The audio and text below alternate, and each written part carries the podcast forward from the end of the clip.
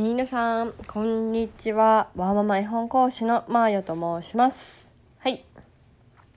えー、先週に引き続きと言いたいところだったんですけど、娘はただいま昼寝の真っ最中でございます。えー、これからはちょっとこのラジオの録音をする時に興味を示している時は参加させるようにしようかなと思います。うん。人前で話す練習にもなると思うし、まあ、人前だとは思ってないと思うんですけど、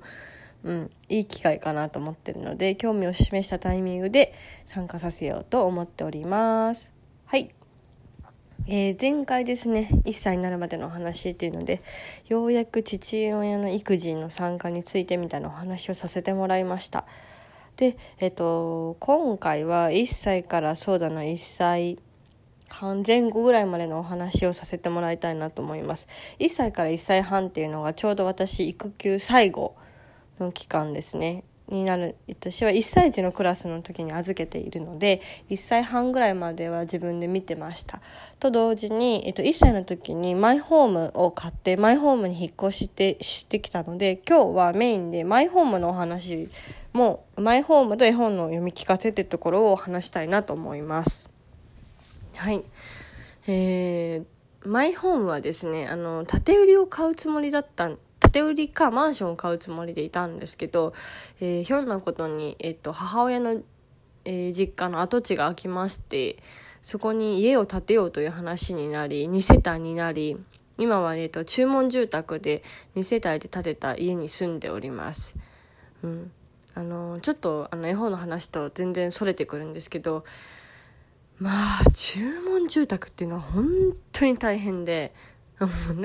何回営業さんに建売りが買いたいって言ったか分からなかったんですけどうん。本当にねあのー、取って一つを決めるのももう5種類とか6種類から選ぶのし床から床選ぶのもなんか何パターンからさらに何パターンみたいな枝分かれするしもう超苦労だったんですよね。まあそれはまあ0歳の頃にやってた話なんですけど、で、え、ー、と、マイホームを建てるにあたってどうしようっていうので一つかん、一つどうしても、あの、私のこだわりとして思ってたのは、本当一つですよ。うん。あの壁一面の絵本あの本棚が欲しいと思ってて、まあの壁一面とまでは結局あのいけなかったんですけどあのもうそのあのえー、っと住宅そのものにも埋め込み式の本あの本棚を3箇所作ることができました。でそのうちの1箇所に今は絵本をもう上から下まで全部埋めていてでもそれじゃ結局足りなくてカラーボックスをニトリで買って追加してはいるんですけどでもそのやっぱり本棚がある私は本棚のある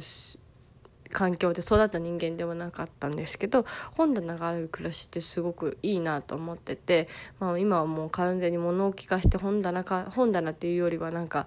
ぐちゃぐちゃなんですけどでもいずれはその本棚をきっちり揃えて、うん、並べたいなと思うのと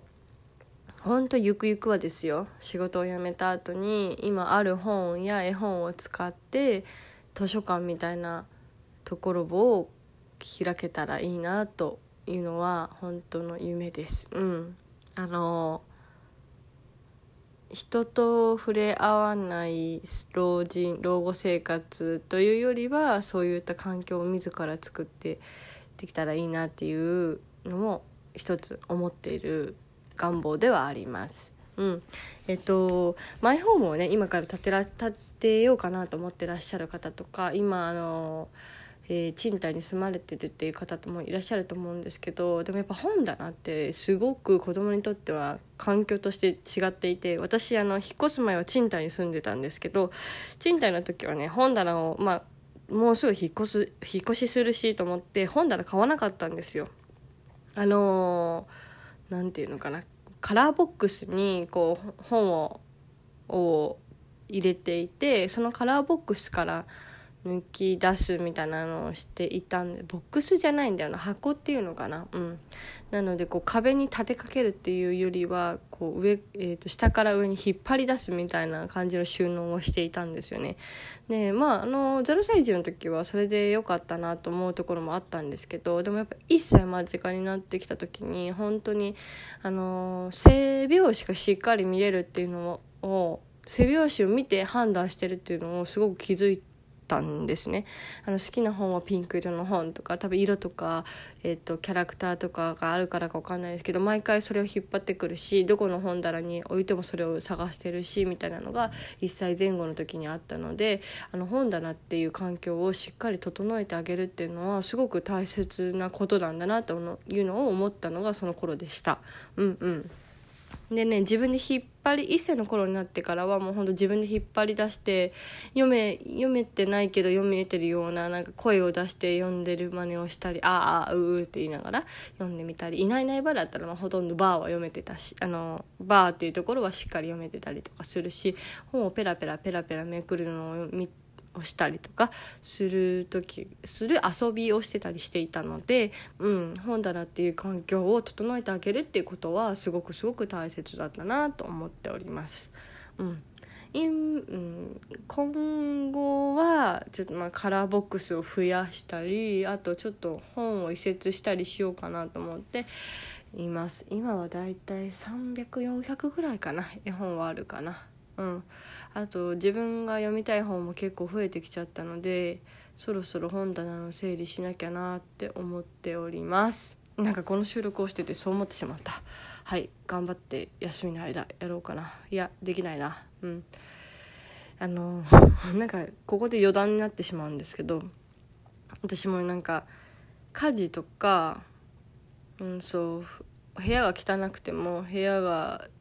部屋が汚くても絵本を読もうと思って3歳までは絵本を読もうと思ってたしあの整理できてなくても